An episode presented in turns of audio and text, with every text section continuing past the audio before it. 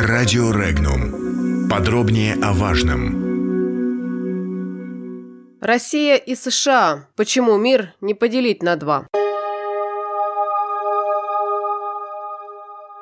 Отношения между Москвой и Вашингтоном могли бы улучшиться на фоне раздела мира на сферы влияния, пишет политолог Тед Галлен Карпентер в статье для National Interest. По мнению автора материала, США пытаются удерживать под своим влиянием все западное полушарие. Однако Россия из-за поддержки правительства Венесуэлы якобы бросает прямой вызов Вашингтону. При этом политолог отмечает, что сам Вашингтон действует на территории стран, входящих в зону влияния России. Так, власти США поддерживают вступление Грузии и Украины в Североатлантический альянс, а также направляют военных и технику в Восточную Европу и в Черное море. По мнению автора, России и США нужно поделить планету на сферы влияния и сохранять договоренности, чтобы избежать конфронтации и дальнейшего витка напряжения. Предложение о новом разделе мира на сферы влияния выглядит привлекательным и престижным для России, но на деле таковым не является, отметил обозреватель информационного агентства «Регнум» Михаил Димурин.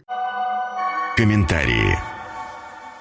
Предложение американца о новом разделе мира на сферы влияния только внешне привлекательно и престижно. США как бы ставят Россию на одну доску с собой. На самом деле это не так, поскольку сферы влияния бывают разные. Большие и малые, относительно легкие для удержания и тяжелые. Главное же, почему такое предложение является замшелым анахронизмом, так это потому, что оно полностью игнорирует такую реальность, как воля народов к самоопределению и их право на это. Право, кстати говоря, зафиксированное в основополагающих документах ООН. Современный мир наполнен знаками возрождения такой воли. Они отмечаются повсеместно. С ними просто надо умело работать на благо нашей страны и справедливого мироустройства. Или же нам стать вместе с американцами-церберами. Увольте. Зачем современной России, скажем, страны Прибалтики? Они со своим протухшим сервилизмом перед США и Западной Европой остались в далеком прошлом. Разве можно их обменять, в кавычках, на Кубу, Кубу, Боливию, Эквадор, Венесуэлу. Снижение напряженности в отношениях США вовсе не должно рассматриваться в качестве приоритетной внешнеполитической задачи нашей страны. И для Вашингтона такое снижение приоритетом тоже не является. Это же понятно. Судьбу Украины тоже в свое время решат не США или Россия. Ее решит народ этой страны. А на период предстоящих тяжелых гражданских катаклизмов пусть она остается дополнительной нагрузкой для США. Это в наших интересах. Что же касается чисто военных аспектов, то, скажем, американский военный флот из Черного моря придется просто выдавливать. Тут договориться не удастся. Подводя итог, делить с американцами нам надо не сферы влияния, а ответственность за исполнение основополагающих принципов ООН. США этого не хотят, но это не значит, что Россия должна прекратить на этом настаивать.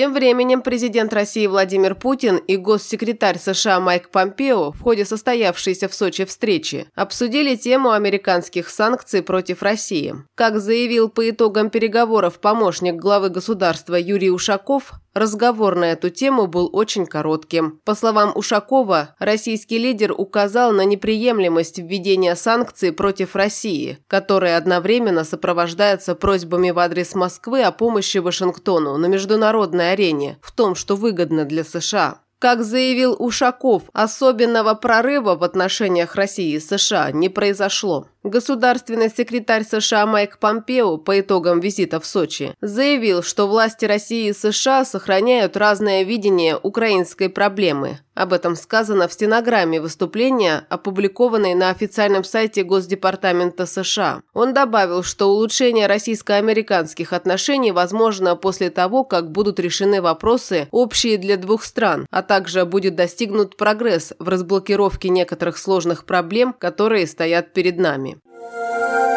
Подробности читайте на сайте Regnum.ru.